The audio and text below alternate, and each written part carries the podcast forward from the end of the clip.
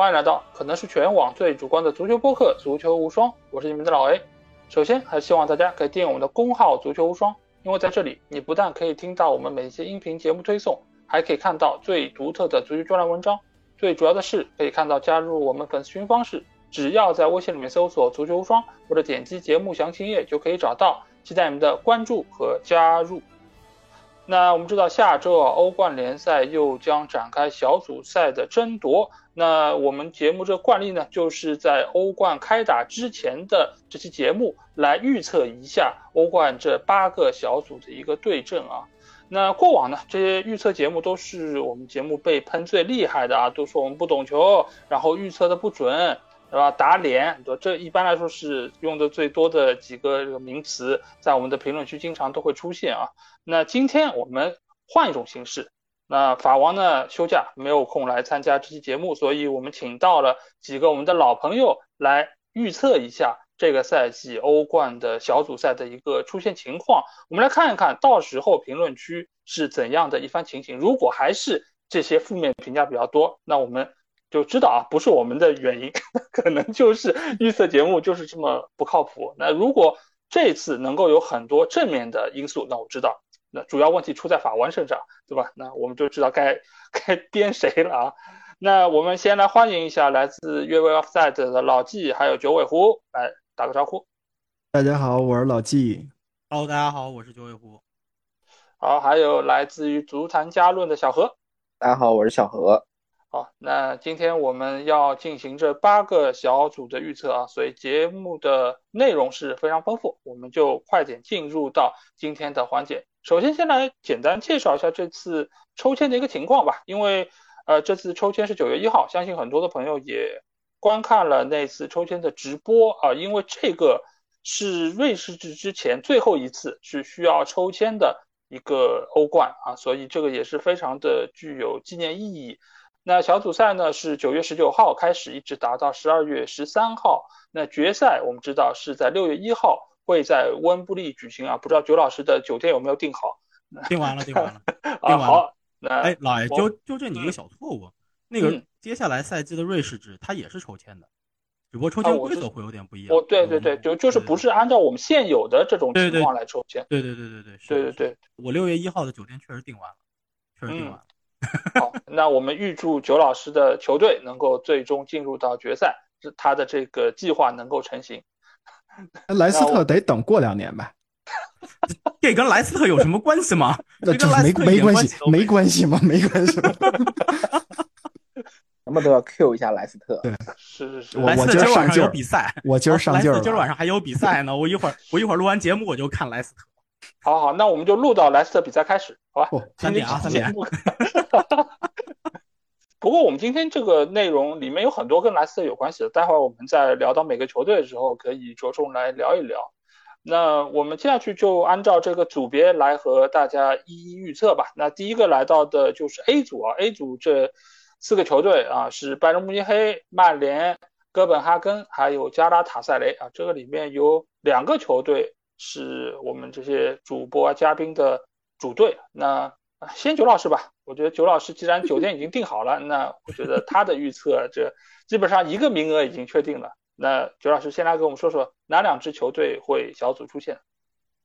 呃，我我其实，在预测的时候会相对综合一些，因为我统计了一下从预选赛打上来的球队的一些战绩。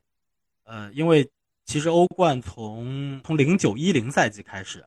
他就把这个资格赛从原来的那个十六个名额变到了当时是十个名额，然后他十个名额呢就出现了那个叫做冠军之路和这联赛之路，什么意思呢？就是它叫欧洲冠军联赛嘛，所以它其实是各国的联赛冠军来参加的这么一个赛事。所以他呢在预选赛阶段呢就分了说，你如果是本国联赛冠军的，但是你要打资格赛的，你就通过那条通路打上来。然后你呢，可能是别的联赛非冠军球队，比如说你像当年对吧，阿森纳他争四的那个时候，那时候英超是三加一的名额，那那个时候阿森纳就要去打附加赛，那他走的就是叫做联赛之路的那条路晋级。那当年是五加五，后来其实是到了一八一九赛季是改成了四加二，那么联赛之路的球队被大量缩减，从五支缩减到两支。但是因为联赛之路的球队是来自于那些。相对来说联赛比较强的那些球队，他们在小组赛当中的成绩就会比较好。然后这个从冠军之路的来的球队，他们都是来源于这个相对来说就是联赛就是弱一些联赛的这个冠军球队，哪怕是冠军球队，你相对竞争力也差一些嘛。所以他们呢，确实在欧冠当中呢表现并不是非常的好。所以这么统计下来以后呢，你其实可以注意到，就哥本哈根和加拉塔萨雷都是通过冠军之路这个附加赛，就是 Champions Pass 打上来的两支球队。这种情况其实，在之前的欧冠联赛当中也有出现过，就通过附加赛，就预选赛打上来的球队抽到同一个小组里头，这种球这种情况也出现过比较多。那反正综合这几年的成绩来看，我说实在的，这个小组当中，我不那么看好哥本哈根和加拉塔萨雷最后能出现。虽然大家都说加拉塔萨雷，尤其是那个魔鬼客场不好打，但是加拉塔萨雷这个球队，就毕竟土耳其联赛现在的整体的一个竞争力。竞争水平摆在那边，所以老实说，我觉得拜仁小组第一没有太大的一个悬念。呃，小组第二呢，曼联呢，确实我觉得他不那么好踢，但是我最终还是觉得曼联能够晋级，从这个小组当中出现，能够晋级。好，老季，你要反驳一下九老师吗？你觉得曼联有机会争一下小组第一吗？哎呦，那我倒没想过，因为我觉得现在。就是这个组吧，看似是两强两弱的这种格局，但实际上呢，就是曼联稍微的掉一点儿，他就到了后半区。然后呢，加拉塔萨雷呢稍微的那个打顺一点呢，他就能上来。所以说，曼联跟加拉塔萨雷，我觉得是一个比较微妙的关系。我认为基本上啊，我同意九老师的那个说法，就是拜仁比较稳，曼联呢机会以比较大。但是呢，我认为曼联和加拉塔萨雷的机会是五五开，就是这一组拜仁和曼联出现，和拜仁跟加拉塔萨雷出现，我都不意外。这这么看出来，曼联呢？呃，小何老师呢？我觉得这组的关键在于加拉塔萨雷主场能拿多少分，这是关键。拜仁肯定会锁定一个，但问题是加拉塔萨雷这个主场很难打，很难打，因为谁都到加拉塔萨雷的主场都犯怵，土耳其的那个。火爆的球场真的太可怕了，所以我觉得这个组的关键就是加拉塔萨雷他在主场能拿多少分，他可能打哥本哈根可能能在主场拿下来，但打曼联、打拜仁，我觉得你不能说没有拿下的可能。我觉得打曼联他可能会有四五成左右拿下，他有五六成是不败。打拜仁，我觉得一切皆有可能。虽然拜仁现在实力很强，但是我觉得加拉塔萨雷要想能力压曼联出线。主场比赛最关键。曼联呢，只要你能在加拉塔雷主场拿到一分，我觉得这个组出线，然后在主场把这个三分收下，问题就不大了。所以我觉得这个组的变数就在于加拉塔萨雷他自己的主场到底能打成什么样。我不看好，就是不那么看好曼联。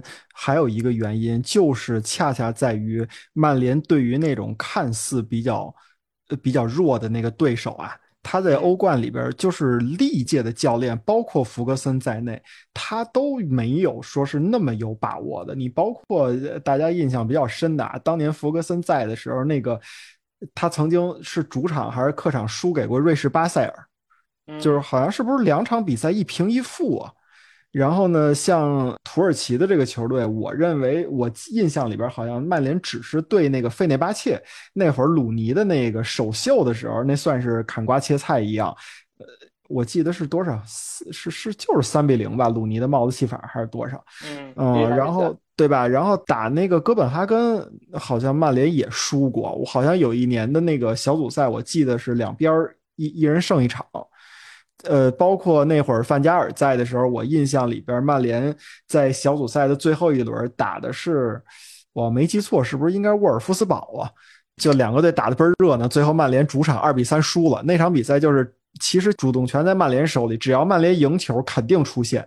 但是呢，就是打的就是怎么说啊，就被沃尔夫斯堡也是一会儿偷一个，一会儿偷一个，最后三比二输了。就所以我觉得曼联的那个对于弱在欧冠的这个比赛，特别是小组赛里边，对于弱队的这个，嗯，这个成绩其实可能没有大家想的那么稳。嗯，特别是我印象里，包括曼联，咱们说最靠谱的那会儿，福格森带的那个三冠王那个时期又怎么样呢？我印象里边，在两千年的时候，那应该是三冠王的第二年吧，他好像跟佛罗伦萨分一组，然后就是也小组赛。在客场吧零比三输给过佛罗伦萨，当然那个我印象里边应该是不影响出线吧，但是你就看这样就这个队打弱队的时候，我觉得还是有点不稳。嗯，这个组啊，那个曼联在对哥本哈根和加拉塔萨雷这两个队历史交战成绩，老季刚说的对，就确实是不占什么优势。老季刚提到的各自在主场获胜，那是零六零七赛季的时候，哥本哈根主场一比零，曼联主场三比零。然后，但是曼联跟哥本哈根还有一次是在二零二零年的时候，他们是在这个欧联的四分之一决赛碰到的。那年疫情是等于当中赛季断掉了，然后欧冠和欧联都是后来八月份恢复的，都是单败淘汰。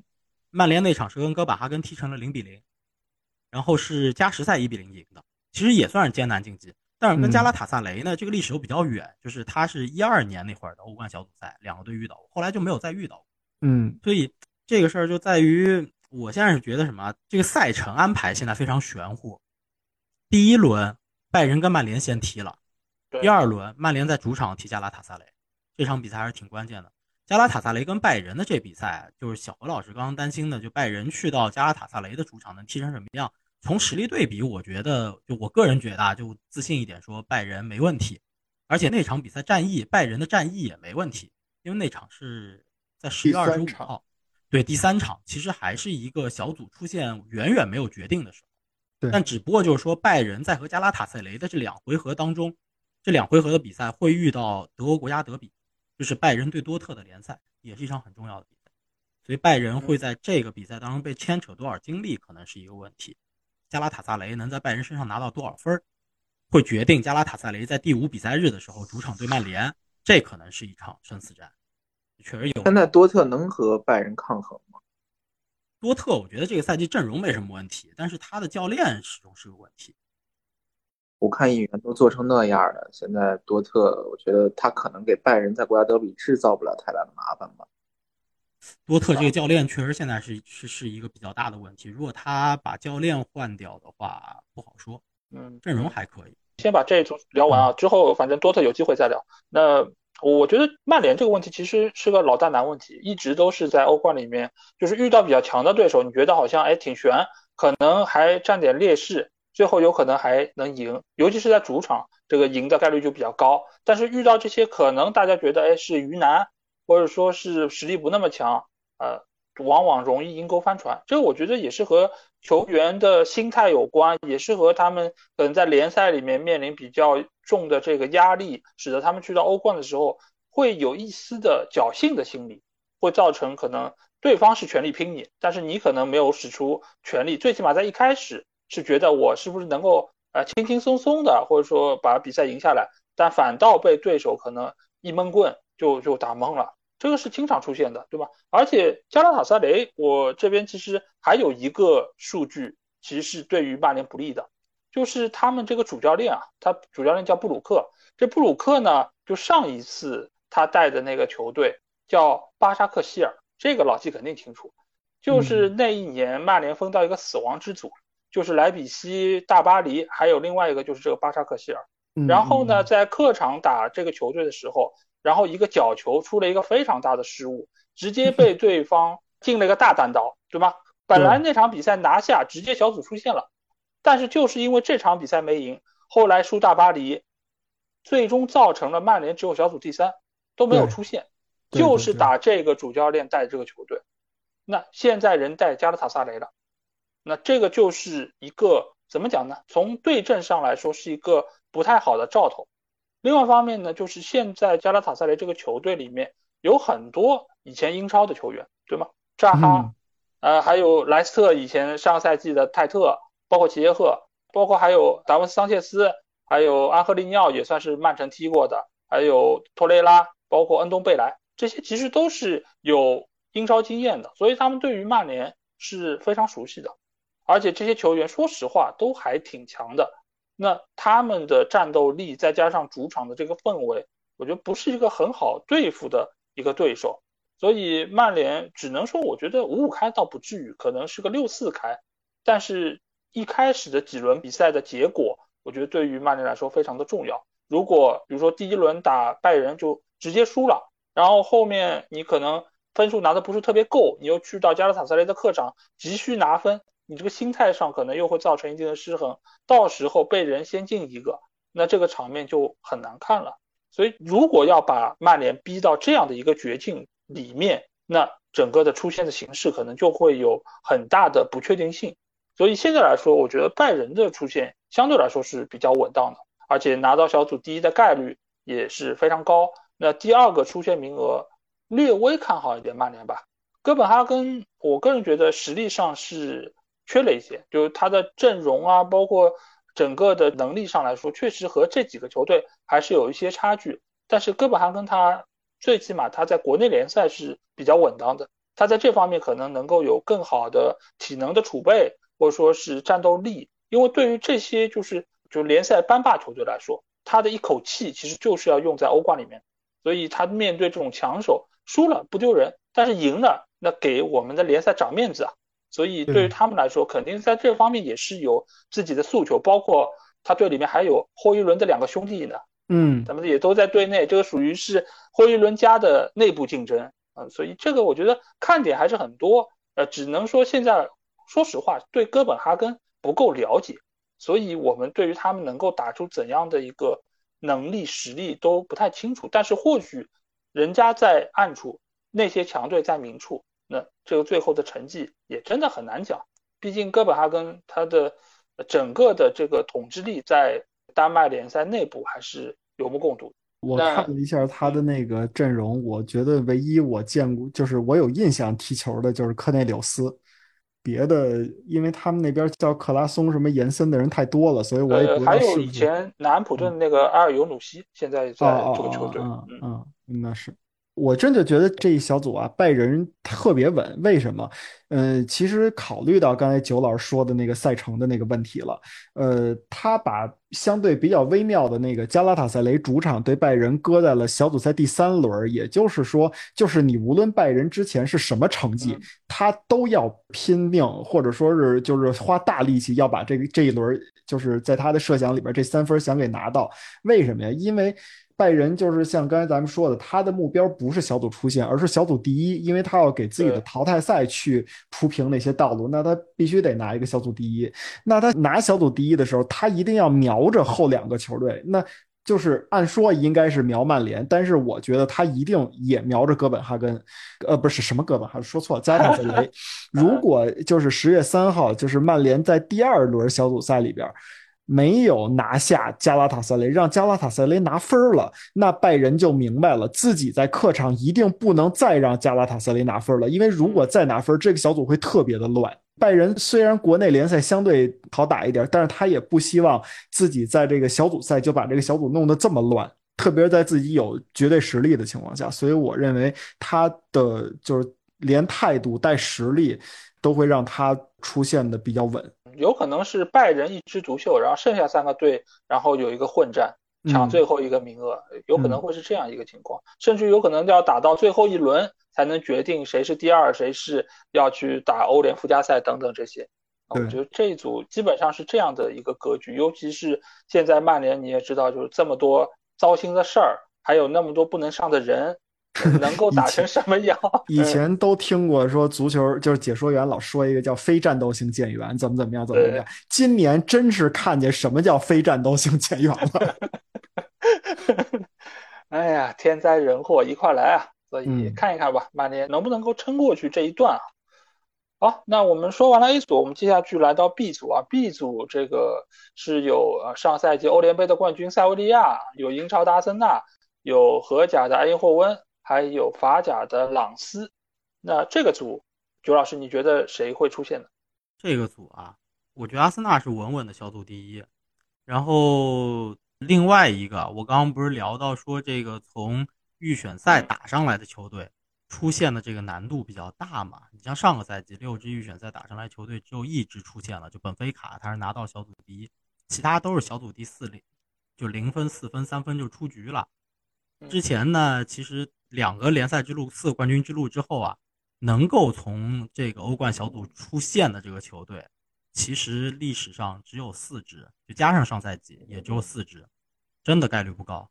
所以就是我呢也给了一个名额，其实在这个组里头，我给了阿因霍温，嗯，因为这个组说实在的，我觉得现在是属于实力相对比较弱的一个小组，呃，塞维利亚上赛季纵然是欧联的冠军，但是这个赛季塞维利亚其实目前是遇到了很大的问题，包括在联赛里头，他前三场是三连败，一分没拿。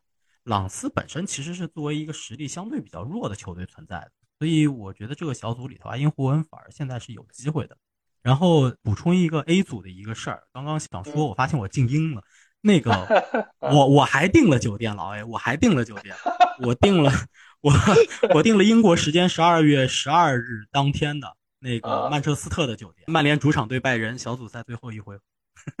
你这个是冠军之路啊，对吧？就是跟着拜仁一路 从小组赛是吧？然后回头看出我其实我其实想约你啊，约老纪啊，然后这个什么童颜老师什么这种的，就咱曼联球迷什么的一块儿去，哎，一块儿去。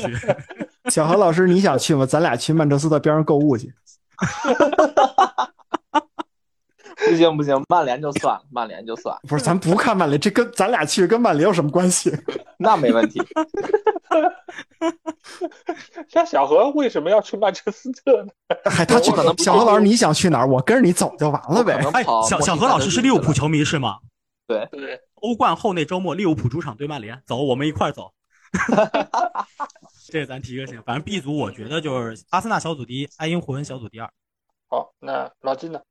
呃，我对这一组没太多的了解啊，我我认为阿森纳小组第一，塞维利亚小组第二吧。这虽然塞维利亚杯，但是他不可能每年真的打了欧冠还都想拿小组第三。我认为从实力上来说，啊，确实也不好说。像你们说的，今年塞维利亚有点有点难受。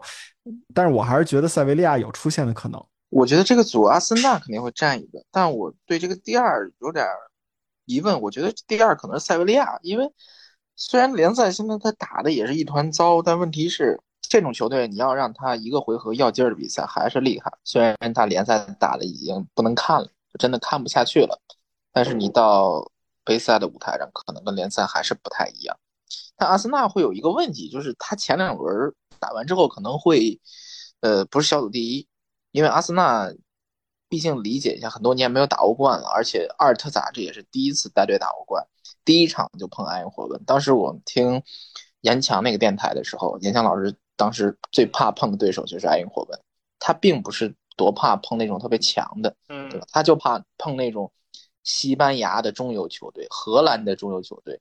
葡萄牙的中游球队，这是最害怕的。我觉得很有道理，因为阿森纳看着这几年的欧联的履历，就是他也很害怕碰那种，比如说这这种我们所说的这种葡萄牙、荷兰联赛的这个霸主，他也挺怕这种球队。所以我觉得他可能前两轮会遇到点小麻烦，但不影响他是小组第一。我觉得这个小组我的看法和九老师一样，我也觉得阿森纳和埃因霍温可以出现。这个原因其实也比较简单，就是现在来看，朗斯和塞维利亚其实都遇到了相当程度的问题，当然塞维利亚的问题不只是这个赛季的问题，他其实上个赛季打的就不好，他上赛季西甲只有第十一，而且有很长一段时间都是离降级区非常近，所以这个球队其实在他的阵容方面，在打法方面是出现了比较大的问题。当然，你也可以说他去年是为了拼欧联杯的决赛，为了拿冠军，可能是放弃了自己的联赛，所以使得他的成绩不是那么好。但是在当时还没有打。欧联杯的那个时候，再往前倒，他其实整个的一个战绩就不是特别理想。再加上塞维利亚这个球队，他一直在欧冠的小组赛发挥是不那么出色的，他经常也都是后两名。所以在这个赛季，我相对对于他们来说不是那么看好。那阿尤霍温呢？我主要是看好他们的是一个他的比赛经验，他是参加欧战是比较经验丰富的，而且整个的球队从目前来看。他其实没有受到太大的影响啊，他尽管是卖了桑加雷，但是他呃也是补了像诺阿朗啊、啊洛萨诺啊这些比较有实力的球员，而且从南安普顿也是租借了贝拉科沙，那这些球员其实都是证明过自己的呃一些球员，所以我觉得安因霍温其实从实力上来说没有受到太大的影响，而且现在就是荷甲开始几轮之后，看出来球队的状态相当不错。对吧？塞维利亚是三连败，埃因霍温现在是三连胜，所以整个球队我觉得从精气神上来看，埃因霍温还是不错。而且荷甲这几年的发挥，呃，在欧冠里面一直是相当出色的，这也是为什么他们现在的欧战积分比之前是有了一个质的飞跃。呃，所以我觉得阿因霍温其实还是就是能够在稳定性上有所保证。朗斯这个球队去年在法甲发挥是不错的，但是他们今年是把他们的最佳射手奥彭达给卖了，呃，所以这方面来说，对于他们的锋线应该是有比较大的影响。尽管是补了瓦西，但是瓦西现在和球队之间的磨合似乎还没有到一个特别好的程度，呃，所以造成了现在朗斯其实在法甲的成绩非常的糟糕。打了四轮比赛，现在一轮都没有赢过啊，只平了一场。所以他们这样的一个球队，这样的一个板凳深度，参与到欧冠里面，我觉得很难能够说掀起点什么风浪啊。所以，我这个小组，我觉得阿森纳小组第一的概率非常高，而且可能会早早的就拿到这个出线的机会。那阿因霍温应该是能够在和塞维利亚的竞争之中占据一个上风。那下一组我们来到的是 C 组，C 组是拥有啊意甲冠军那不勒斯啊西甲的亚军皇马，还有就是来自于葡超的布拉加，还有德甲的柏林联合。嗯，那这个球队，朱老师，你觉得谁会出现呢？这个小组很难说，因为我个人的原因，我对于柏林联合会有一些期待。嗯，但柏林联合毕竟是一支新球队，这是他第一次征战欧冠联赛。但虽然不是他第一次征战欧洲赛事啊，他上个赛季其实是在欧联杯踢的，呃，而且成绩来说的话，其实也还好。他上赛季欧联杯是打到八分之一决赛，就是进入到八强的。所以其实作为一支第一次参加欧战的这么一个球队来说，我觉得这个成绩已经是不错的了。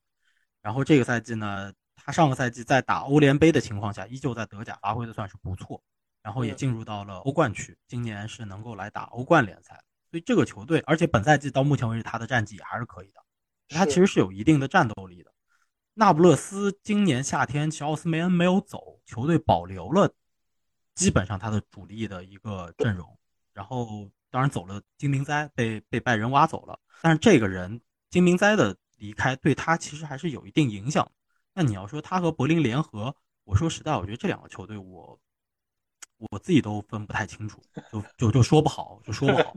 布拉加，布拉加怎么说呢？布拉加曾经在欧冠有过不错的表现，而且他也是一个相对稳定的，能够参加欧冠和欧联的这么一支球队。虽然可能大家对他不是很熟，但是作为一支在葡超打到就还可以的一个球队来说，呃，就他经常能够出现在欧战当中。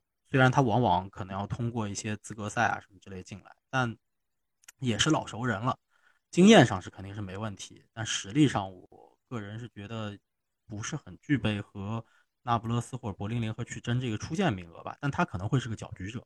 皇马在这个小组还是比较稳的，就皇马应该是小组第一，但是后面三支球队的格局可能会有点乱。我个人从个人的喜好上，我我会希望柏林联合能出现。好，呃，老金呢？呃，我。皇马不用说了啊，我觉得第二个出现的我还是给那不勒斯吧。我觉得，呃，还是意甲的这个级别的球队跟柏林联合相比，我更觉得他，嗯，有有一点实力吧。我选那不勒斯当小组第二。小何呢？我有点不同意见。出现的球队是皇马和那不勒斯，但我觉得那不勒斯可能是小组第一，而且是微弱的优势力压皇马。因为皇马现在处于一个。有点是小动荡期，他在当时赛季开始前伤了那么多人，包括库尔图瓦，包括米利唐这些球员。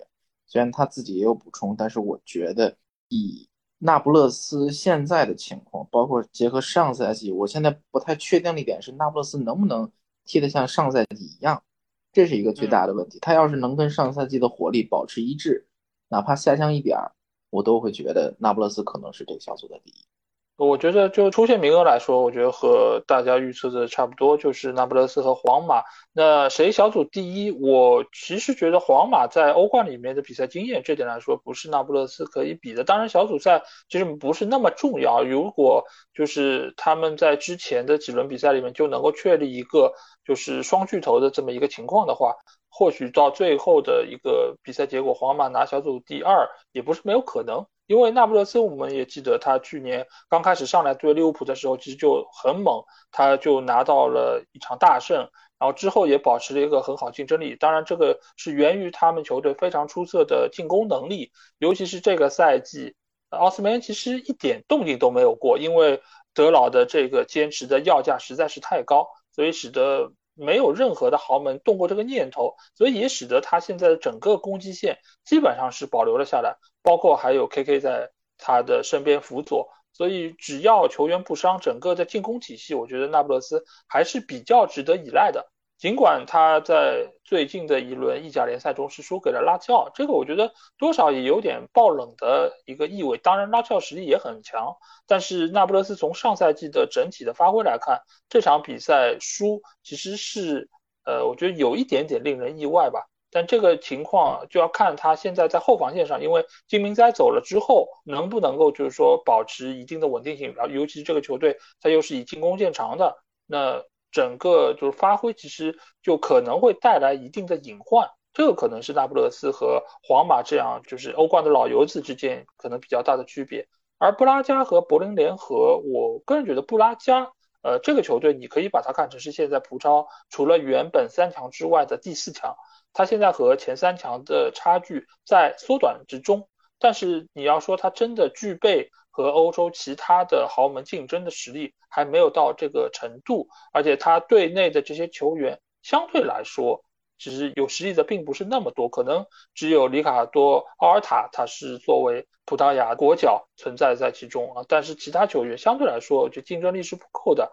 而且欧冠的这个难度和欧联的难度不可同日而语，所以布拉加我觉得，呃，出现的概率非常的低。而柏林联合呢，我觉得是拥有一点点爆冷的可能性，因为整个球队它的整体性是相当不错的，而且这几个赛季在德甲的发挥也相当稳定，而且这个赛季他们也买了戈森斯，包括弗兰德，还有就是免签了博努奇，这个其实都能够给这个球队在经验方面带来更多的加成吧，因为这些球员其实都是在过往有过欧冠经验的，所以就是。这个小组可能那不勒斯和皇马是呃出现的最大热门，但是柏林联合我看好他们能够力压布拉加拿到小组第三。我补一句，如果这个小组要是说你们觉得柏林联合有这个搅局的能力的话，他在比如前三轮把这个小组搅的谁也跟谁拉不开名次的时候，那我觉得就是说有一个对于那不勒斯不利的点在哪儿，就是我现在一直不知道通过上赛季拿了意甲冠军以后，现在那不勒斯对意甲是一个什么心态。就是你比如说像像其他的，就假如说这个球队是在德甲的话，那他不是拜仁的话，他可能自己的心态就是一个踏踏实实争第二名，有机会挑战第一名就是第一名。那现在加上尤文图斯现在这种状态，然后国际米兰。就是上赛季就直接是被那不勒斯压制嘛，所以我不知道那不勒斯在意甲的这个雄心会不会过于的分散，然后呢，呃呃也不是，就是互就是意甲和欧冠相互牵扯他的精力，我不知道那不勒斯会不会有这种情况，要有这种情况，有可能会出现那种两头都顾不上的情况。我觉得这个担心其实是有道理的，这个可能就要我们待会儿聊到 D 组的时候，因为国米就在里面。而且今年的国米也好，或者米兰也好，他们其实在球队的阵容方面都是做出了一定程度的改善吧。所以我相信给到那不勒斯的压力肯定会比上个赛季要更加大一点。那我们接下去就来到 D 组，那 D 组里面有葡超的本菲卡，有国际米兰，啊，有奥地利的萨尔斯堡红牛，还有西甲的皇家社会。那周老师，你觉得谁会出现呢？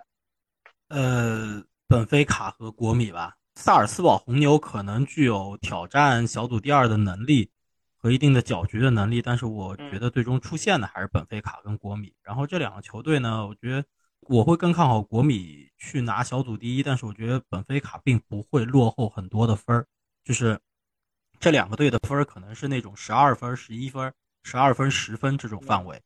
对，然后皇家社会，我说实在的，西甲现在其实下坡路走的还是挺明显的。就是对，包括今天还是昨天，就是特巴斯在接受采访的时候，他说，就是目前意大利和英格兰的联赛，他们是一种风格，就是可能有很多的外部的投资者，然后大量的砸钱。但是德甲和西甲目前是对于球队的财政管控是非常严格的，西甲有很严格的这个呃工资帽的这个政策，所以其实其实西甲现在我们能看到说，其实它的这个包括巴萨现在日子也不好过，其实除了皇马。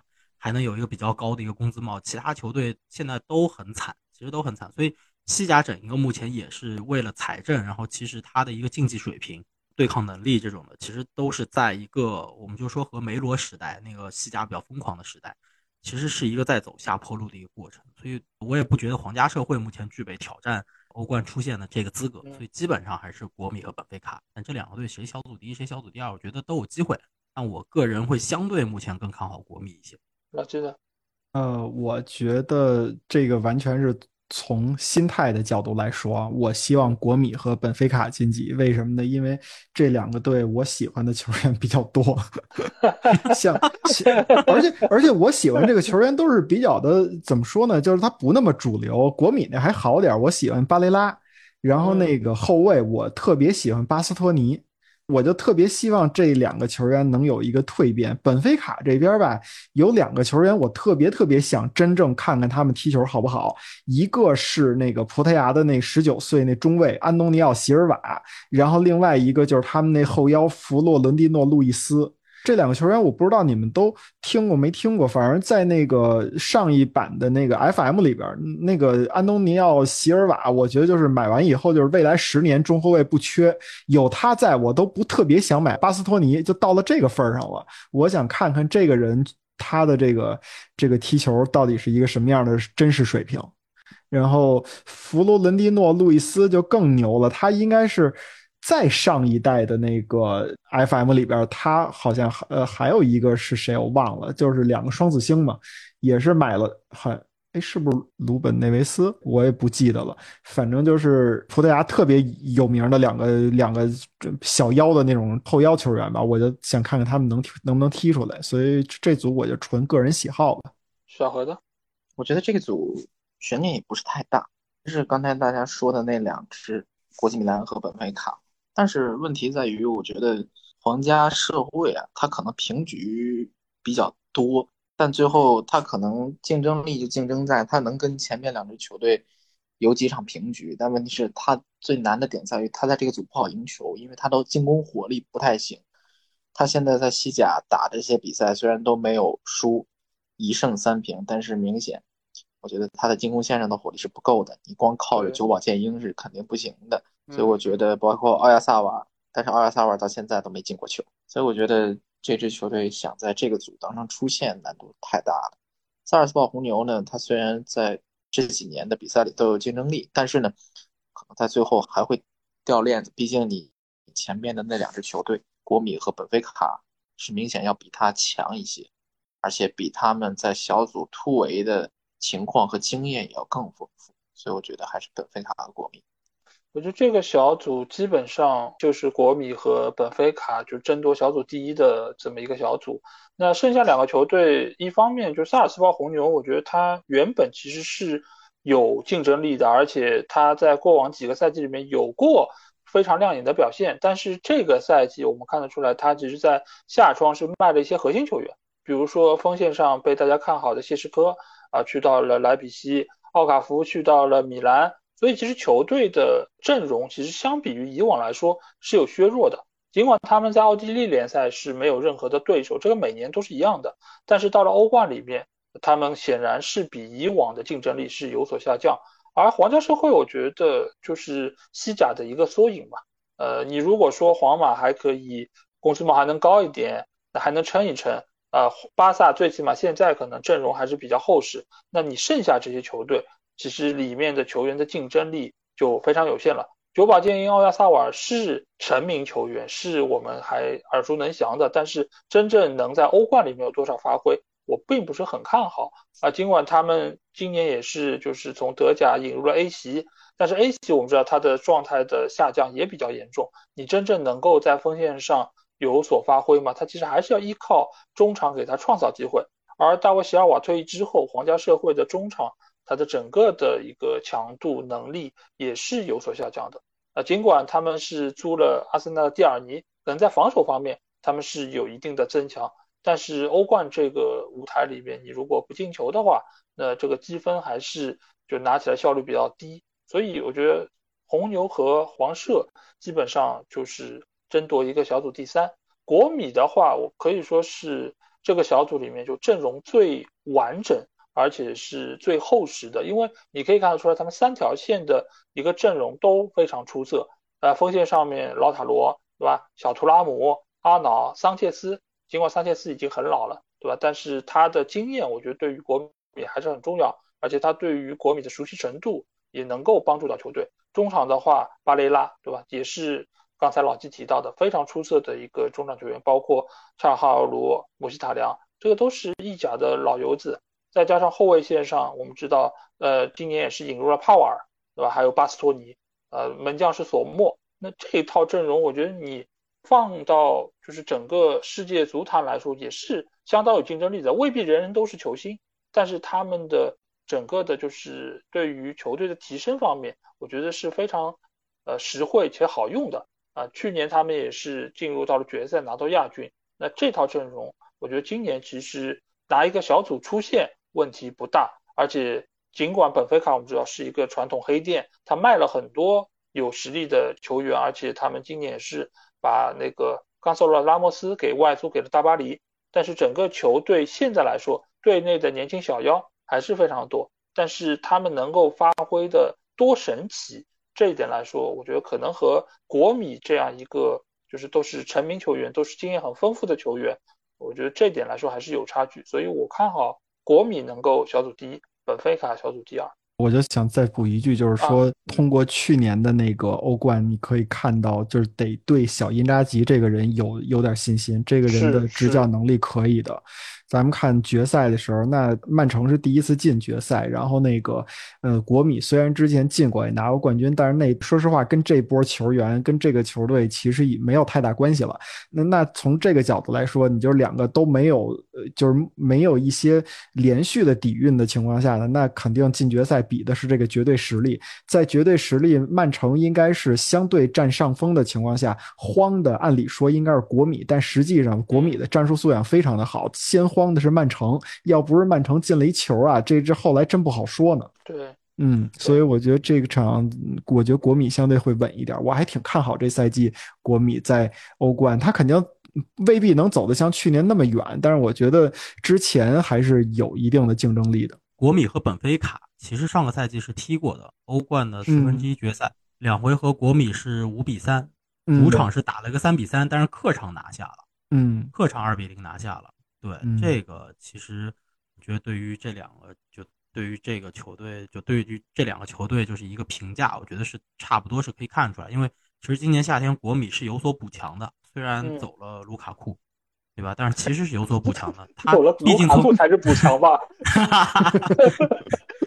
毕竟还从我们这儿挖了帕瓦尔嘛，对，还是对对，还是一个非常好的补强。所以国米在这个小组，我也确实。就觉得虽然本菲卡可能有机会去挑战一下，但是国米应该还是一个就能拿小组第一的这么一个结构和球队的一个硬实力在那儿。对对，因为国米我觉得今年的这个夏窗不得不说，他们确实是做了几笔相当不错的交易，尽管他们是放走了时刻，对吧？然后哲科也是离开了球队，那汉达诺维奇这么多年的门将也走了，但是他们这个更新换代，我觉得其实做的是相当不错的。呃，所以就是这套阵容，我觉得还走奥纳纳呢。啊，对，是走了，但索莫其实不错。索莫我觉得其实，在在国米这个环境里面，他或许可能比奥纳纳还好用，也不好说，对吧？因为奥纳纳你也知道，就是门线的能力确实还是比较的。就是差一点，嗯，对对对，那所以索莫的到来或许能够让后防线能够有更大提升，只是现在国米可能还需要就是磨合一下阵容。他们现在在意甲确实踢得很好，三连胜了，但是你在欧冠，你毕竟面对这样强度，就是球员和球员之间的配合程度还是要有所提升。所以这个我觉得只要经过了一开始的磨合，再加上小因扎吉的这个执教能力，我觉得已经看得出来他是。未来能够有成为世界名帅的潜质啊，所以这方面对于国米可能还是会高看一点吧。那接下去我们来到就是 E 组啊，E 组的话是有荷甲的菲耶诺德，有西甲的马竞，有意甲的拉齐奥，还有苏超的凯尔特人。那九老师来评价一下罗杰斯吧。罗杰斯，哎呀，这个小组有难度，有难度。这个小组当中。马竞当然是相对来说实力是比较强的，另外三支球队，老实实说，凯尔特人我觉得是相对来说四个球队里头实力比较弱的那一支，是，相对来说实力是比较弱的那一支。当然啦，就是这个赛季到目前为止，凯尔特人在苏超踢的也还是不错的，包括其实对于古乔多多少少有那么一点点期待，亚洲球员。但你要说这个，如果说是波帅手底下的凯尔特人和罗杰斯手底下的凯尔特人。我觉得可能波帅手底下的凯尔特人会让我期待值更高，老实说是这样子的。但是去年踢的不是很好啊，就是波胖胖带的时候，对他他太过于偏重就是去打进攻了，就是他的这个打法，他不是一个平衡的打法，所以会产生一些波动。但是从足球就是好不好看的角度来说，或者说让人这种期待值来讲，我觉得就是对他的足球会更让人激动人心一点。那阵容本身阵容实力，我觉得。苏超球队近几年苏格兰的欧足联积分，苏格兰苏超的欧足联积分其实一直在往下掉的，所以整体实力也就那样了。那整体来讲，我觉得这个小组马竞还是小组第一，拉齐奥和菲耶诺德很难说，可能拉齐奥相对占点优势吧。拉近呢？呃，我觉得这组可能会特别的乱，我觉得有可能谁都有机会。我先把马竞拉出来吧，马竞应该能出现。另外两个呢，我。我从情感上来讲，我偏向于拉齐奥和凯尔特人，因为拉齐奥首先是一意甲球队，我觉得意甲球队对于这种乱的这种情况啊，往往他能自己跑出来，你莫名其妙他就跑出来了。嗯，就是跟意大利国家队一个水平，就是你让他真的赢多少，他未必能赢，但是说出线吧，他好像还行。那凯尔特人呢，就是刚才一看这个阵容吧，吓我一跳。我以前知道这个日本球员多，但是我没想到这么多。哎呦，能出场的不能出场的半支队，我一看，呃，三条线都有。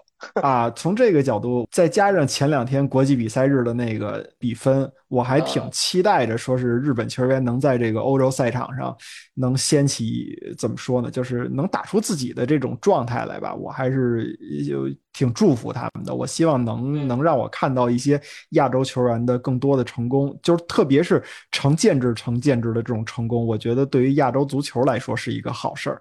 另外就是，就是这个看这个凯尔特人队这么多日本队员，我就满脑子都是当年曼联打那个凯尔特人的时候，那是中村俊辅啊，就那个任意球，那会儿曼联已经没有贝克汉姆了吧？就感觉打中村俊辅，然后中村俊辅用贝克汉姆的方式进曼联的球，就满脑子都是那个。好，那小何呢？你看好谁？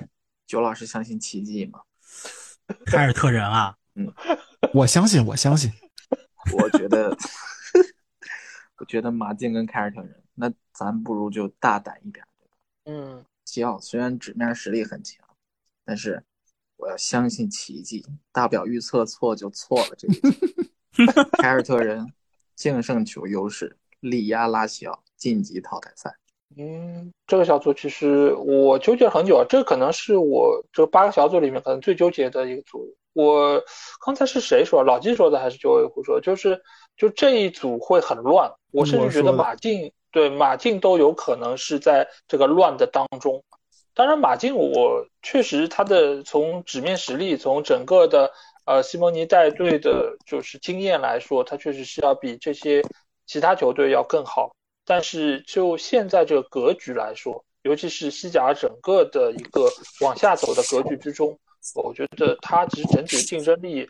没有得到就是一定的保证，所以就现在来说，我可能觉得马竞他出现的概率确实比较高，因为他不管是小组第一还是小组第二，都是能够拿到出线资格，但是有可能会出现四队混战的一个情况。那马竞我们如果刨掉之后，剩下这三个球队，我可能会更看好菲耶诺德。嗯，为什么看好菲耶诺德呢？一方面就是呃，他是去年荷甲的冠军。而且整个球队在这个夏窗之后没有出现特别大的人员流失，它的稳定性是得到一定保障的。而且现在在荷甲，尽管他现在是呃排名第四，但是目前来说他还没有输过球。而且整个球队的进攻能力，尤其是他们的锋线上的呃西门尼斯，他的进球状态非常的好啊，所以这个球队我觉得。呃，从整个的稳定性和它的一个就是水准来说是比较出色的。而拉齐奥呢，我觉得现在是似乎看上去有一点点起伏。那尽管他们最近一场是赢了那不勒斯，但是他们之前的两轮比赛都是输了球，再加上整个球队他们其实现在的这个年龄结构，我觉得还是比较的成问题。伊莫比莱，然后呃，菲利普安德森，包括还有就是呃，我们所熟悉的共亲王，他们都是来到了这个球队里面。那我觉得整个的这个竞争力其实是比之前要有所下降的。尽管萨里的带队能力，我觉得还是有目共睹，但是这样的一支拉齐奥，嗯，我对他们可能没有那么的有信心吧。尤其是对于像费诺德这样的一个，就是荷甲这几年，其实他们的整个的竞争力，包括就是比赛经验都在提升。我倒也不是说菲诺德他一定是强出那两个队伍很多，但是在这个中间，可能我觉得他们获胜的概率会高一点。凯尔特人的话。嗯，一直是处于这样的一个不温不火，在国内非常的强，但是一到欧战，基本上就是被砍瓜切菜。无论是凯尔特人还是流浪者，过往几个赛季在欧战里面，尤其是到了欧冠，基本上都是这样的一个结果。日本球员是很多，不知道罗杰斯能不能够就是把他们在就是欧冠的赛场上能够捏合好。那所以这点上来看，我可能还是会略微看好一点费耶诺德，但是。呃，话放在前面，就这个小组，说实话，谁出现谁淘汰，我觉得都很正常。这个小组是不是咱们唯一一个到目前为止四支球队都被翻牌子的 球队 小组是吧？我我觉得是，应该是的，应该是。但是马竞应该我们都提了吧？马竞应该都是对马竞都提了。嗯，对，我觉得小何老师刚才说奇迹的那个让凯尔特人出现的那个状态，很有去年世界杯的时候咱们预测韩国那个组最后小组最后一轮谁出现时候我的状态，都封逼了是吗？啊，对，都封逼了。哎，其实刚刚说到那个老季也提到那日本球员，然后小何老师也对凯尔特人有所期待。其实我那天没有看直播，就是德国的那一场，但是我后来很认真的把回放看了。包括就是这个回放，我是九十分钟比赛，我看了大概一百二十分钟，就因为我有些镜头我是反复拉回来看。我还说你的广告看那么多，没有，因为就你本身中场已经跳过了嘛，所以其实你是不停的在拉回来再看那个比赛。然后那场比赛我得说，就是其实场上表现出来的内容不像不像比分最后看的那么惊悚。同意，就是对，因为周老师先说，一会儿我补充一下。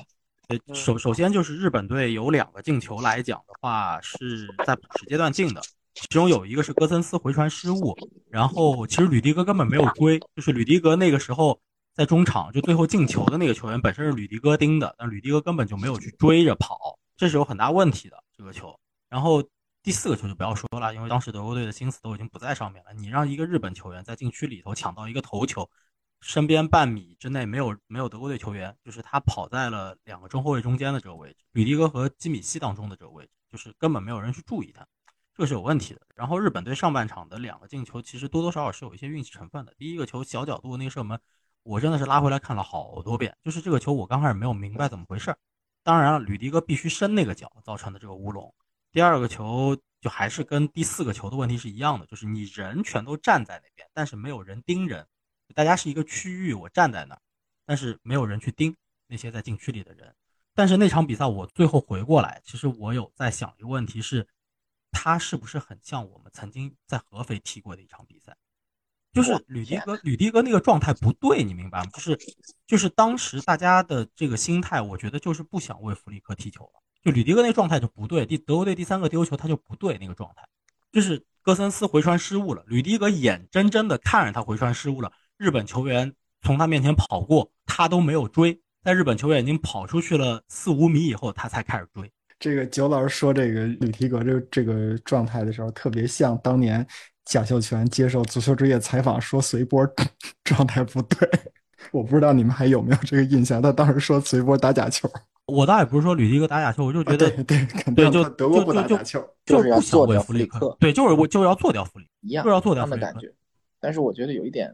在于弗里克他已经看清一些东西了，他能把基米希放回右后卫，我觉得这个尝试他已经做了他能做的一切了。我觉得，对，而且他踢三中卫之后，埃姆雷詹出来公开说，我觉得四二三幺更适合我们。这你明显已经弗里克对于整个德国队已经失控了，没办法继续下去。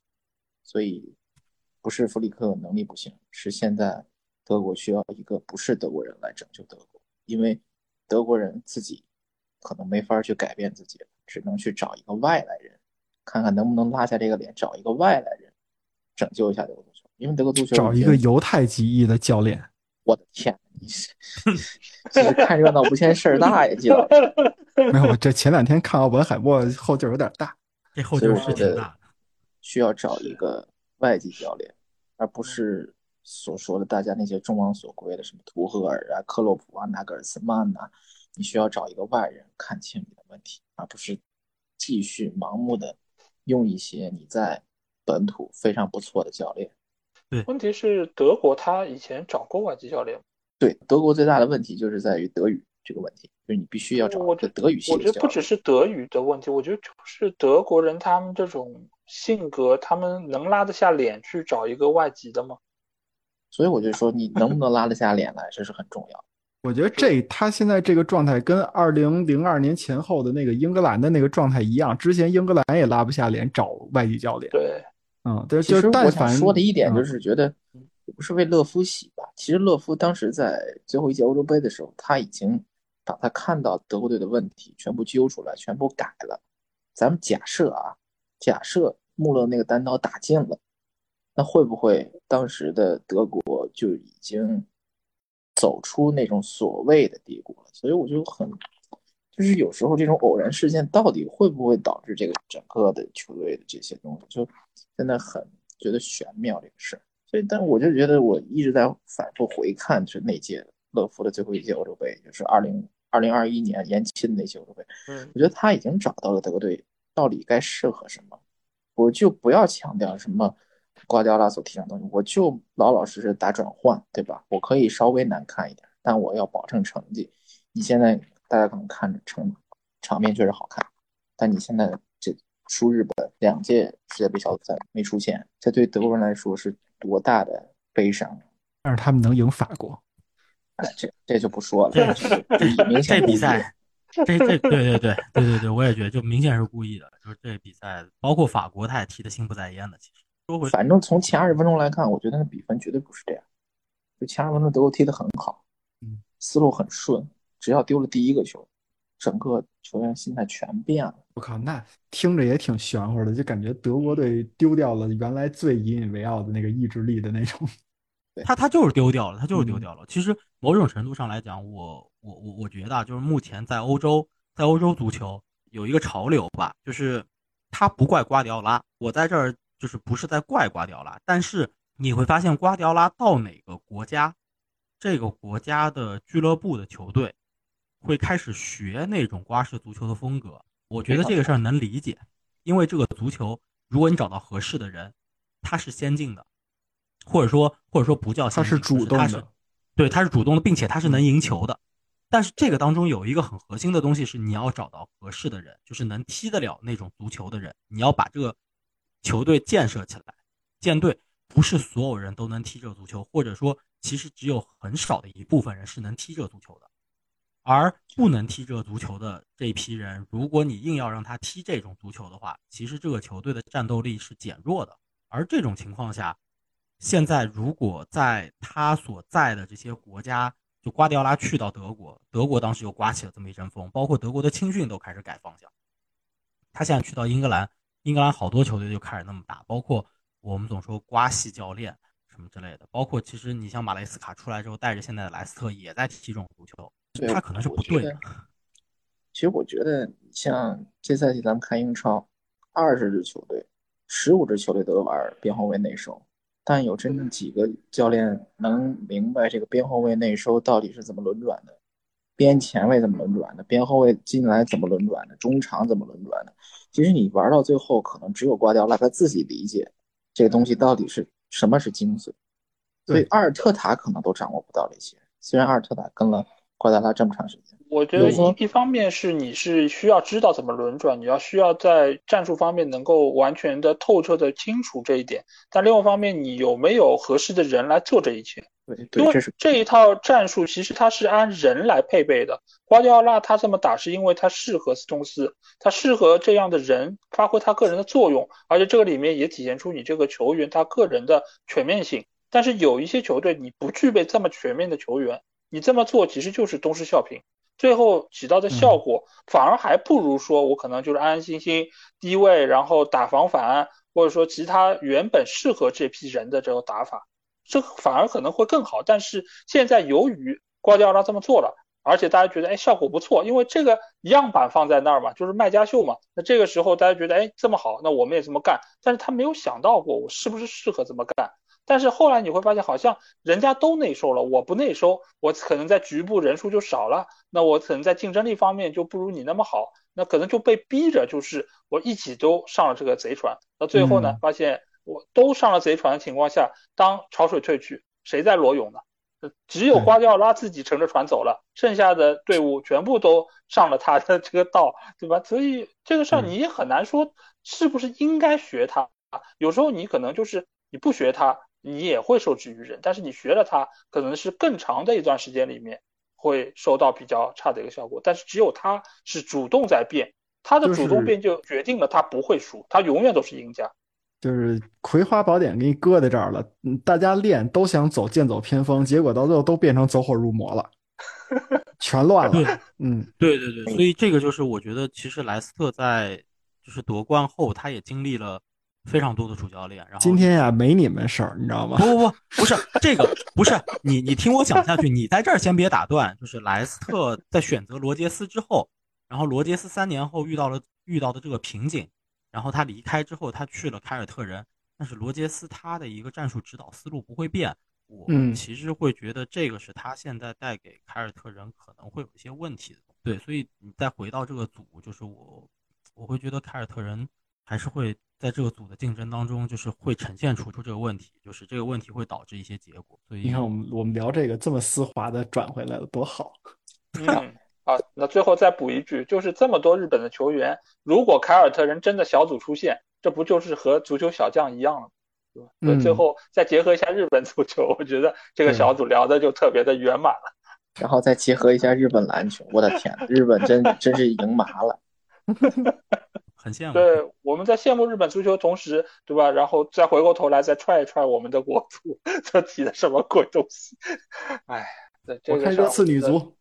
啊，也行也行，好，那我们说完了一组，我们接下去进入到 F 组啊。F 组的话是有法甲的班霸巴黎圣日耳曼，有德甲的多特蒙德，有意甲的米兰，还有就是英超的纽卡，这个就是所谓的死亡之组。那这个组，刘老师你看好谁呢？这个组巴黎和纽卡。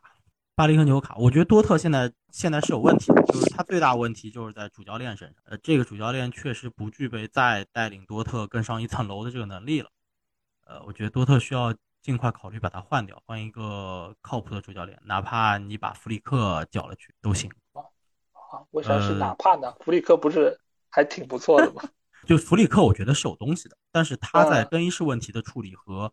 他和高层的这个关系的问题处理上，其实是有一点问题的，就是他的一些个性上面，这也是他当时离开拜仁去德国国家队的一个问题吧。他和萨里哈米基奇处的并不好，他也没有获得拜仁高层的支持，所以这个是他性格上的一些。那他从技战术角度，我觉得他确实是有东西。但是多特现在这个问题就摆在这里，我觉得这个小组对他来讲太难了。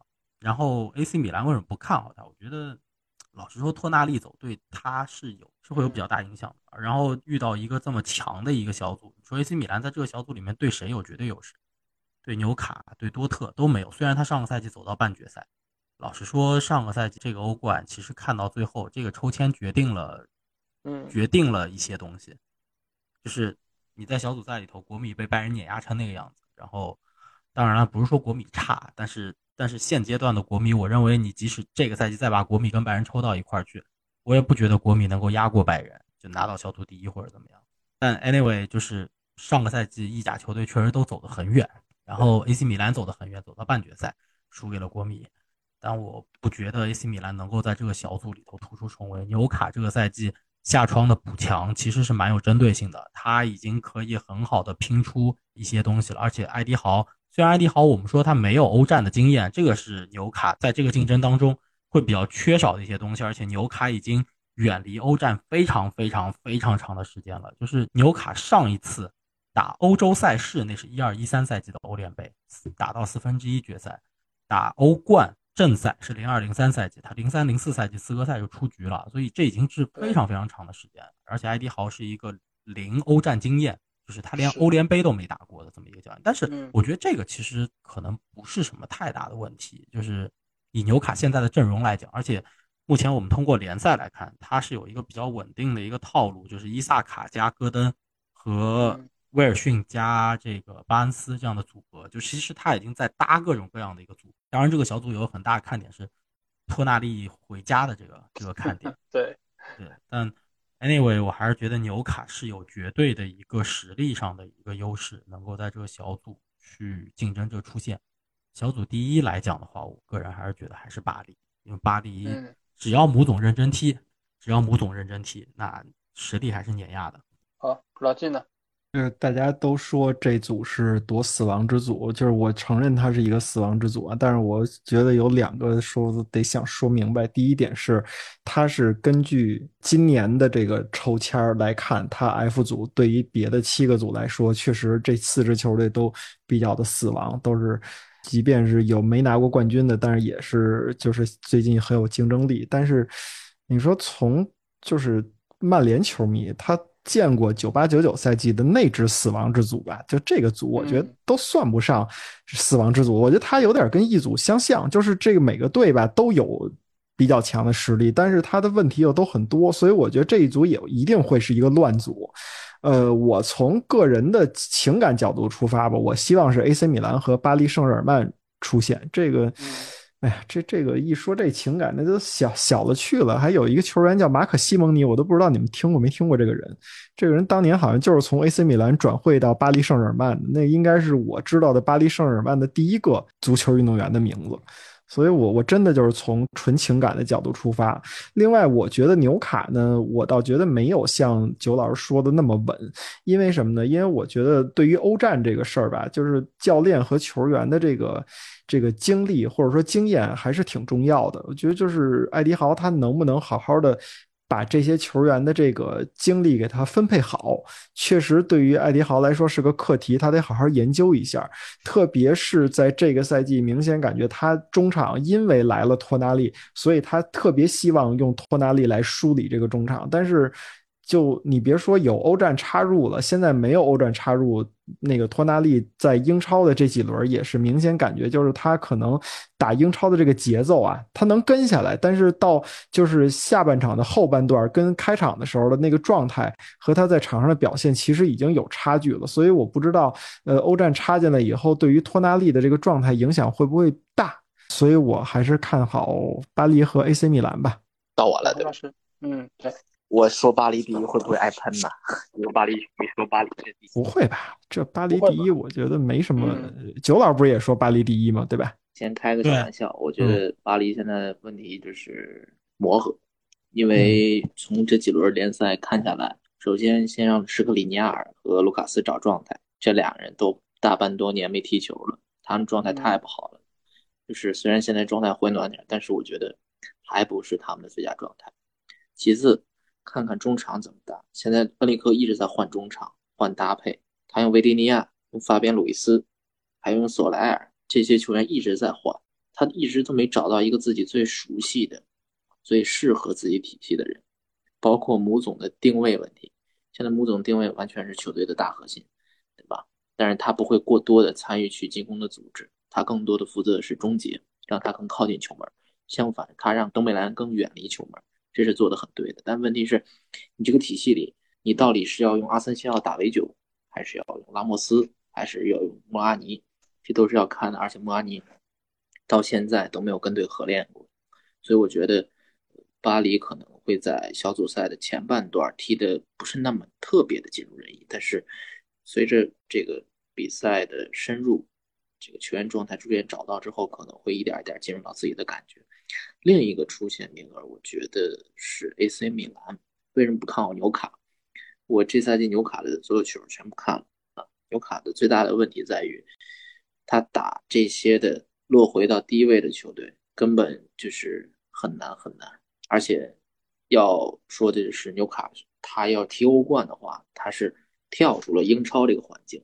他现在在英超打得好，是因为他用了一套很适合英超的体系。但是问题在于伯特曼这个伤对他的影响很大，因为伯特曼的受伤导致他要把丹布恩移到中间去，丹布恩移到中间会暴露丹布恩的处理球的问题，因为你在边上处理球跟你在中路处理球是不一样的，所以你在塔加特的这个位置又不能很好的符合埃利豪之前的体系，包括托纳利的防守问题，包括你前场的这个戈登的问题，再包括其他的问题综合，我觉得纽卡他的。这些的球员打欧战还是不太看好的，尤其是第一年啊，不排除后边可能会有好成绩，但是第一年不要对纽卡的欧战抱过多的期望，而且他已经开始出现一定的伤病隐患了啊，这是打英超内耗的一个最显著的特征，所以我在这组里是看好巴黎和 AC 米兰，但多特这边。情况觉得不太好，转会创业运作不好，就主教练的事儿，九老师也说了，所以我觉得巴黎跟 AC 米兰吧，那我就先奶一口 AC 米兰第一，巴黎第二，先稳个出线再说。你这太变了，刚才你不是巴黎第一吗？开个玩笑，开个玩笑。呃，我觉得这个组其实确实没有那么死亡，因为我觉得在里面巴黎的实力是要高出另外三个球队一筹的。尤其今年，我觉得巴黎的整个阵容其实是发生了比较明显的变化，尤其是对那比如内马尔、梅西的离队，使得就是整个的可能所谓的三巨头现在只剩下了姆巴佩一个。那这样的话，我觉得反而对于球队来说是件好事儿，因为你有一个重点的核心在那边，你知道我要谁来打，那整个的球队他目标明确了，那整个的实力才有可能能够发挥出来。而且他们今年也是引入了几个。就非常有实力的球员，尽管像刚才小何说到的，就是他们现在状态还没有恢复到最好，但是时刻也好，或者是卢卡斯也好，他们的能力我觉得还是摆在那边的。呃，度过了这段时间的磨合期，他们的状态，他们的就是呃整个球队的状态，我觉得都会起来。再加上这些新员的加入，包括登贝莱也好，包括呃拉莫斯的到来。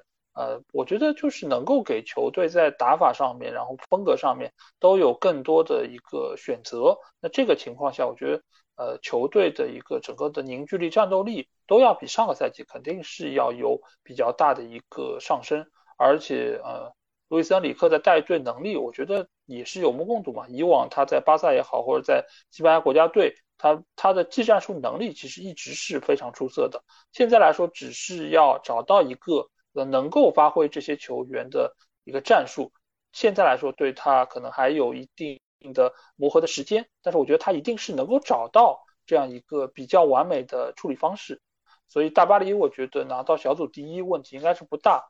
剩下三个球队，其实原本我是想要把票投给纽卡的，尽管埃迪豪没有经验，尽管纽卡上一次打欧冠可能已经是二十年前了，但是。他们整体的实力加上他们这个赛季的引援，我觉得是很有针对性的。但是就是伯特曼的这个受伤，我觉得让我对纽卡能不能出现其实是打上了问号。因为我们其实从最近的那轮比赛就能够看得出来，把丹布恩移到中间之后，他的整个的机动性，他的整个的盯人的感觉，其实和他在打边后卫的时候是完全不一样的。他的这一点已经成为了。纽卡后防线上最严重的问题，你像他那个就是这一场打布莱顿的那场比赛，他对福格森的那个盯防，其实就是出现了明显问题，让福格森接球之后能够转身过来，然后一脚远射打进了死角，这个就是丹布恩在防守上位置感的问题造成了最终球队的失球。所以现在来说，伯特曼什么时候能回来，我觉得是决定了纽卡最终能够走多远。但现在来说，我觉得最起码在。可能欧冠的前第一轮比赛，我觉得大概率是上不了，第二轮也未见得能上。而且现在的整个的球员的一个适应性，我觉得也是出现问题。因为纽卡它本身，我们一直说它的板凳深度是不够的，它的先发阵容是不错，它的某些位置的替补是不错，但是整个球队你要面对双线作战，似乎不是那么的理想。而且整个球队，你说真正打过欧冠的，可能托纳利算一个。但是其他球员呢？有多少人是打过的？所以整个球队，蒂勒曼斯应该是打过的。蒂勒曼斯在哪儿呢？摩纳哥的时候吧，还是安德莱赫特的时候？不是，我说蒂勒曼斯在纽卡吗？哦，不好意思啊，他在他在维拉。九老师今年就没有你们什么事儿，你们那个不要前球员、现球员都联系一下。理解有有今天国安刚输了球，他高兴是吧？对，国安今天输球，我还真是高兴的事，因为踢的是浙江。哎好，你别说前球员还真有关系，那巴恩斯在，他巴恩斯没对踢过欧冠应该，嗯，对，巴恩斯替补会有作用。是是是，这里面大概伊萨克是打过的，伊萨克应该当时在黄社应该是打过欧冠，对吧？除了他，应该就是就是托纳利，就所以就是打过欧冠的球员相对来说还是比较少。所以伯特曼也打过呀，里尔。哦，对，伯特曼也打过，伊萨克在黄社还真没打过，因为黄社上一次参加欧冠是一三一四赛季了，小组赛出局了，之后他们就没有参加欧冠了，资格赛都没参加过，哦，直到直到他们上个赛季是打过欧联的，啊，但是他们对二一三一四之后是没有打过欧冠的，确实欧冠经验是比较缺的。对对，连欧战经验其实也不是特别多，所以对对对哎这个是的这个球队，说实话就是不确定性会比较多一点，尤其你说像多特和米兰这两个队伍，呃，尤其是近几年米兰其实欧冠打的也比较多，然后多特一直都是能够有欧冠资格的，他们在经验方面我觉得是要比纽卡更胜一筹，而且米兰说实话今年的几个引援，尽管是卖了托纳利，对吧？伊布也退役了。但是你说好歹 T T K 走了，对吧？这个对于球队来说可能也是一个好消息，最起码对于球迷来说是个好消息。而且普利西奇也好，奇克也好，还有就是原本在队内的莱奥，我觉得他们就是整个的球队的一个完整度上，我觉得还是值得期待。如果纽卡会有不稳定的话，可能我觉得米兰就是出现的概率会相对高一点。而多特的话，我觉得就像刚才刘老师小何说到，就是现在来说，整个球队确实是出现了一定的问题。什么时候换弗里克，什么时候可能他们就能够起来，对吧？但是这个或许没有那么快吧。就目前的情况来说，呃，如果不是接下去有一波连败啊、我觉得可能在十一月份之前换帅的概率都不是那么高。所以我觉得多特可能呃争一个小组第三吧，是一个比较切实可行的目标。那下一个小组啊，我们来到的是 G 组，这里面有英超的曼城啊，有德甲的莱比锡红牛，有贝尔格莱德红星，还有来自于瑞士的伯尔尼青年人队。那这个小组，刘老师你看好谁？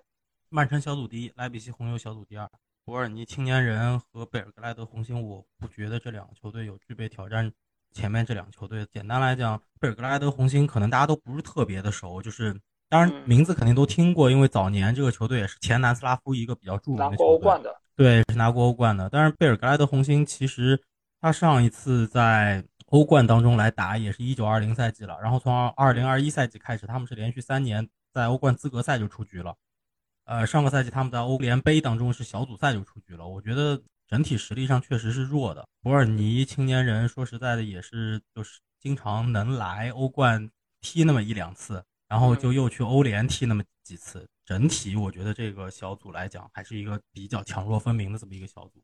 曼城应该是兵不血刃小组第一，莱比锡红牛应该是能够比较轻松的保证小组第二这么一个。老金呢？呃，我同意啊，因为嗯我觉得这三十二支球队里边，你要说让我选一支，就是在我看来百分之百能出现的，那我一定选曼城。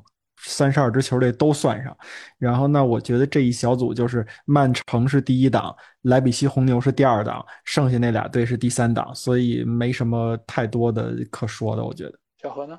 我觉得曼城和莱比锡没什么太大悬念吧，悬念可能就在于贝尔格莱德红星，他可能主场打得好，但他到了客场没有一点战斗力。伯尔尼青年人更对于这个欧冠没有什么太多的竞争力，就是可能贝尔格莱德红星那个主场真的太魔鬼了，他跟加拉塔萨雷的主场有点像，而且他的主场的恐怖程度一点都不比加拉塔萨雷弱。我记得那一年应该是巴黎跟贝尔格莱德红星分到一个小组的那一年吧。贝尔格莱德红星在主场打了好几场好球，那一场应该是把那不勒斯给赢了，而且还把当时的利物浦给赢了。所以这个球队的主场真的很强，但是到客场真的是一点战斗力都没有。这个小组我觉得就出现没有太大问题，就曼城第一，莱比锡第二。但这里面呢，就是这个青年人，我觉得要说两句。老季应该还记得，就是前年曼联去他们那打过一次，哦，对，然后就是那个鞋子没带对，然后他们那个是人工草皮，对对对所以呢，对，对对就是对那一场很多的人都在那上面就打滑，然后就传切出现了很大的问题，对吧？那场比赛我印象很深，然后曼联是输了，当时 C 罗还在球队呢，嗯，所以我觉得就是只要这些球队能够把球鞋给带对了，我觉得青年人队应该就是没有任何的胜算。而贝尔格拉德红星呢，我觉得还是要考虑一下他们的那个恐怖主场塞尔维亚人，他们的这个呃这个热情也好，或者说他们对于球场的这个就是影响力，我觉得都是非常的厉害。所以就是客队可能要稍微注意一下。其他方面，我觉得就这两个球队就实力上来说，一直都是长期混迹于什么。附加赛或者说是第三轮资格赛等等，所以他们的实力我觉得是放在那的，就是和豪门强队来说还是有一定的差距。不是，尼青年人那一年打曼联是一胜一平啊。对，是的。但是他对于其他那几个球队，什么亚特兰大对吧？我记得有，反正都基本上都输挺干净。对，还有那个我记得还有个是比利亚雷尔吗？是应该是是一个西甲球队，他就是基本上就是实力呢是不行的，但是。你难说他在某一些节点上，他可能会有就是一些亮眼的发挥，因为那年其实曼联打的也不太好。我主要想说，就是看着瑞士青年人打得好，主要是因为有曼联在，因为你不不是，你看，就是回到咱们刚才说 A 组的那个分析的时候，曼联他打一些强队，那那当时那个组印象里边。就是最火爆的应该是亚特兰大那几年的亚特兰大，真是就是意甲能打出这个西甲或者德甲的这种比分来，经常进五个球什么的，对吧？但是曼联那个在生死战的时候把他给赢了，我记得是不是先放二追三的那种啊？最后三比二赢的吧？嗯，然后就反正就是他赢了。但是你说打这个瑞士年轻人，他好像真的是就你看那个场面，感觉一点胜算都没有似的。所以我觉得这个是有一点点就是意外的可能性，但是可能意外就存在于莱比锡红牛，他是不是能够说在球队卖出了那么多强援的情况下，能够进行很好的磨合，对吧？因为他们今年是格瓦迪奥尔、索博斯罗伊、恩昆库这些人其实都卖走了，包括还有就踢了好几个赛季的安赫利尼奥，呃，其实也是被外租了，所以球队其实是有一个比较大的阵容上的更迭。尽管他们也买入了很多，比如说奥本达啊或者谢什科啊这种球员，但但是就是说他能不能磨合好，我觉得这个其实是可能存在一点点的变数在中间。但是曼城，我觉得小组第一没有问题。但莱比锡红牛，我觉得还是需要就是说先把整个的体系能够搭建好，等他能够把实力发挥出来，那我觉得就是小组出现问题是不大的。那接下去来到最后一个小组啊，那就是 H 组。那有西甲的巴塞罗那，有葡超的波尔图，有乌克兰的顿涅茨克矿工，还有一个啊来自于比利时的新军啊安特卫普。那这个小组你们觉得谁能出现呢？波尔图小组第一，哇，波尔图不弱的，上赛季八强呢。嗯，哎，十六强还是八强？波尔图不弱的，不是那种波尔图。有没有敢预测巴萨小组第三的？也也不排除这种可能哦。波尔图上赛季是十六强打到那个八分之一决赛，巴萨上赛季就小组出局了。对，是啊。然后和曼联不打附加赛了。嗯，对，我是觉得就什么呢？其实我刚开始的时候我在纠结的是，是巴萨是小组第一，波尔图还是顿涅茨克矿工。后来我转念一想，巴萨这不是五六年前、十年前的巴萨，现在这支巴萨说实在的就。我现在说巴萨一个很大的问题，他只有十九个人，他只报了十九个人，就一线队，就是西甲联赛里。当然欧冠，因为你还你有 A 名单，有 B 名单，你可以报你的青训什么乱七八糟的。但你得想想这支巴萨有多少人是能用的，有多少人是能用的。所以这这个是个很大的问题。你当然了，这这帮能用的人当中有很多人实力很强，莱万也好，金多安也好，对吧？那个加维这一批人，佩德罗什么都很强，没问题。包括坎塞洛，对吧？包括这个若奥菲利克斯什么之类的都挺强的。但是问题是你这球队现在捏合哈维，他也确实需要时间。去年说实在，他在拜仁、国米这个小组，他当时踢国米那个两回合，他在场面上一点都不难看，但是你比赛最后拿不下来，这就是个很大的问题。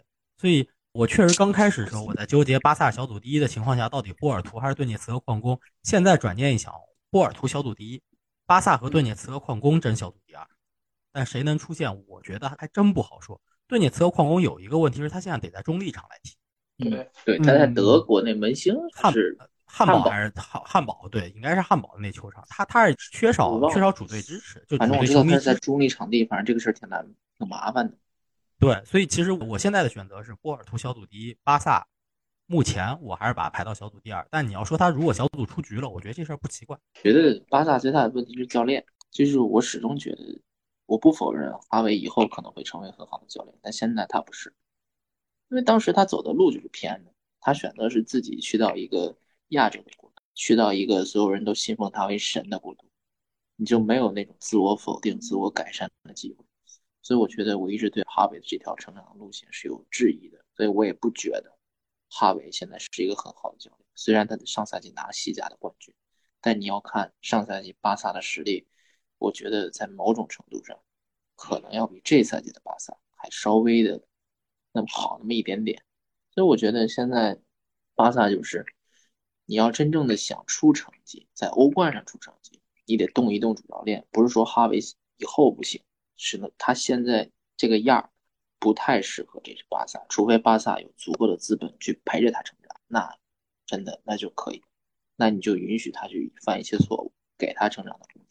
但是你说这个小组当中，巴萨出局吧，也并不是太现实，大礼包都放在这儿了，不可能变成炸药包吧？就是他没有到国际米兰这种波尔图这种级别的球队吧？所以我觉得可能就是。在这个组当中，他可能出点意外就是第二，不出意外就是第一，对吧？第三，那你就赶紧解雇教练吧，对吧？这么好的实力能打成这样，还不是一年所以说这个事儿就是能出现，我觉得巴萨问题并不是太大。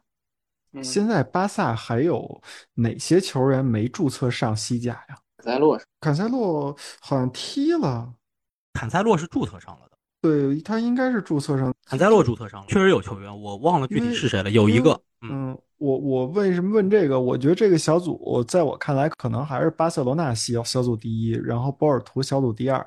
就是他说的这个注册十九个人吧，这是在西甲范围内，在欧冠这里边吧，就因为他有这个 B 名单嘛，他那个 B 名单应该是说就是是二十一岁以下吧。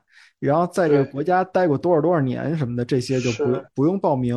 那我看了一下他这个阵容里边，至少就是这赛季他能用得上的，像亚马尔、加维和佩德里都不用注册，都不在 A 名单里，应该是。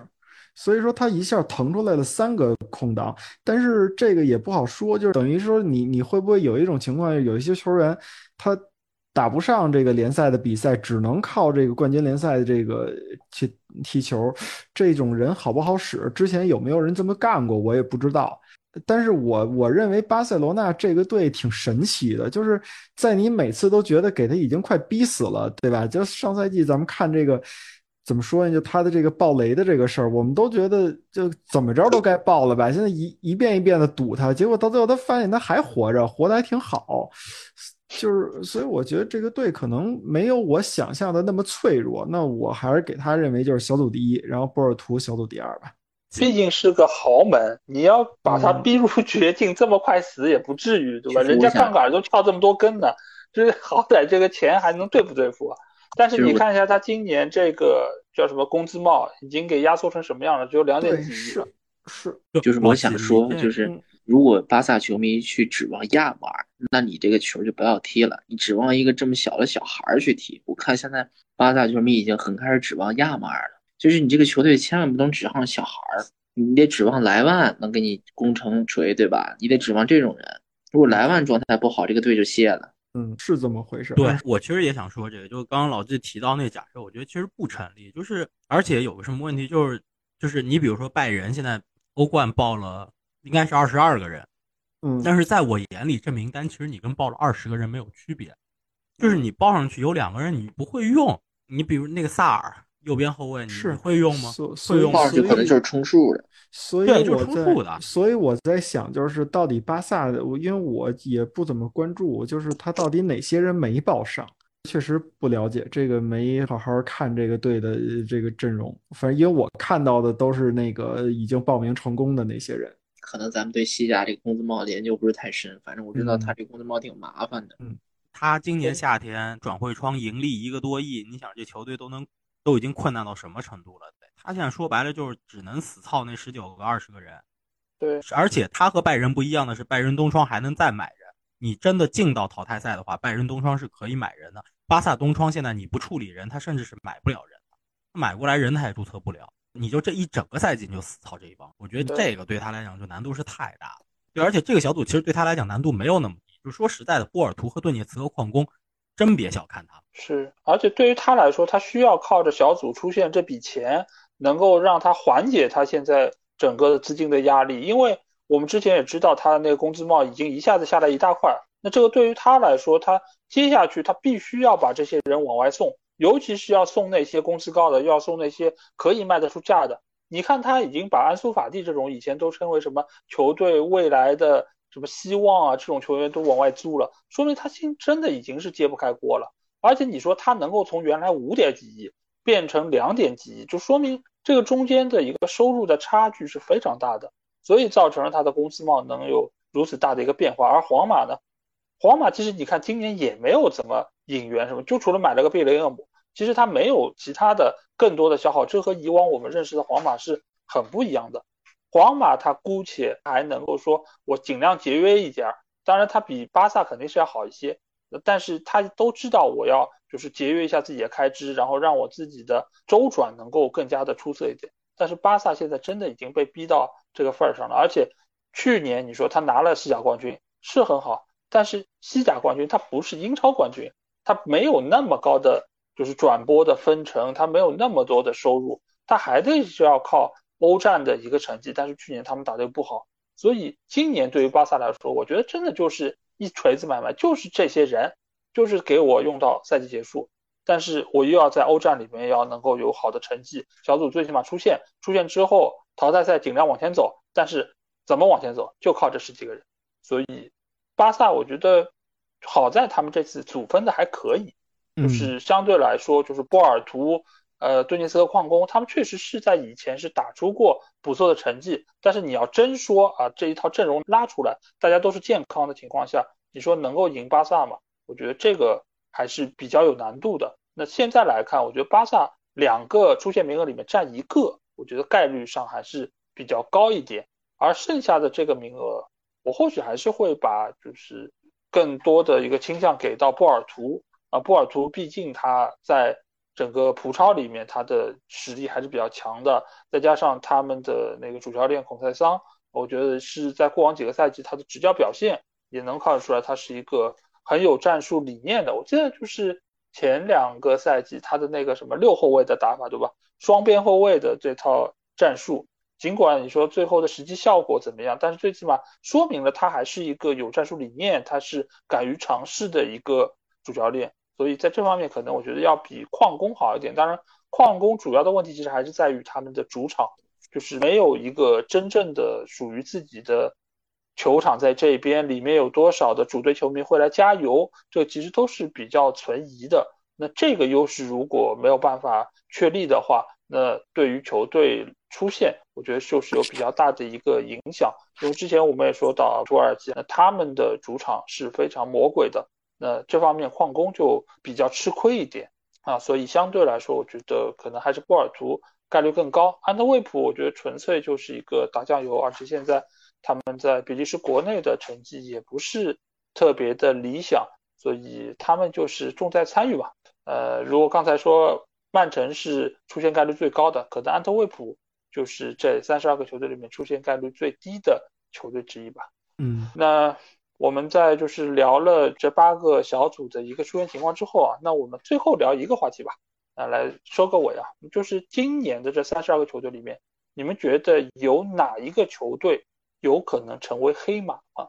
老艾，黑马的定义是什么？就是这个球队不是那么被大家看好，但是最后可能能够强势的出现。就比如说，呃，上几个赛季，里尔可能在切尔西那个小组就是出现了。就是截止到出线是吧？呃，对啊，对啊，因为淘汰赛你后面还要抽签嘛，我们不知道。截止到出线就是比如说，比如说啊，就假如说安特卫普最后小组出现了，那这个肯定算黑马。那要不我先说？好，就是死亡之组怎么看？不就是看那个第四档里边有纽卡斯尔的吗？那那个黑马能爆冷出现的，那就找那第二档球队里有曼联的呗。觉得纽卡要是出现，其实也不算黑。对呀，我觉得就那个对 E 组 F 组那不是就是就是怎么说呢？我我就是拿纽卡作为一个举例子嘛。其实我想说就是加拉塔萨雷，嗯，这个队其实你仔细看看他的这个阵容，真的是一个。我觉得如果要是咱就就是给他说说一理想化的，磨合好了，在英超都能打。是，加拉塔萨雷确实有太多就是前英超的球员，包括就是一些知名球员，伊卡尔迪不也是在那吗？对啊，对吧？还有就是对吧？前国安民宿巴坎布是吧？巴坎布，巴坎布可以跟金明再聊一聊，对吧？他们以前都在国安踢过。加拉塔萨雷确实是，我觉得有爆冷的可能性吧。就从刚才我们也分析过。就是曼联的这个境况来说，那其他球队还有吗？九老师，你推荐谁？